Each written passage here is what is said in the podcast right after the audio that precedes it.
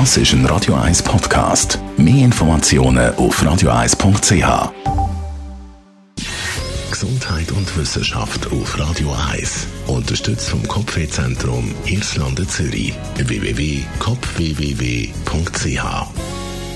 bei werdenden Eltern ist die Spannung sicher immer gross. Gibt es einen Bub oder ein Mädchen? Irgendwann kann man es dann erfahren vom Frauenarzt, wenn man will. Und die einen sagen ja, es käme auf die genetische Veranlagung in der Familie an.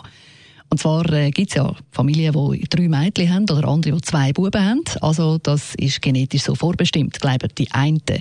Wissenschaftler aus Australien, Schweden und anderen Ländern haben jetzt in einer gross angelegten Studie genau das untersuchen. Ist es alles nur Zufall oder ist es tatsächlich genetisch vorbestimmt?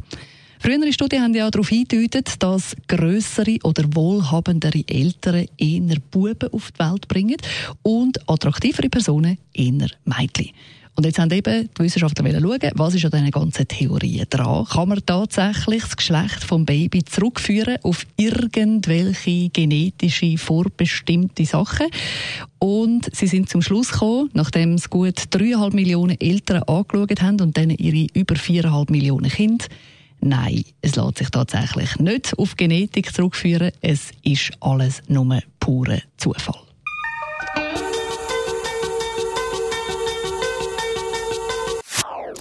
Das ist ein Radio 1 Podcast. Mehr Informationen auf radio1.ch.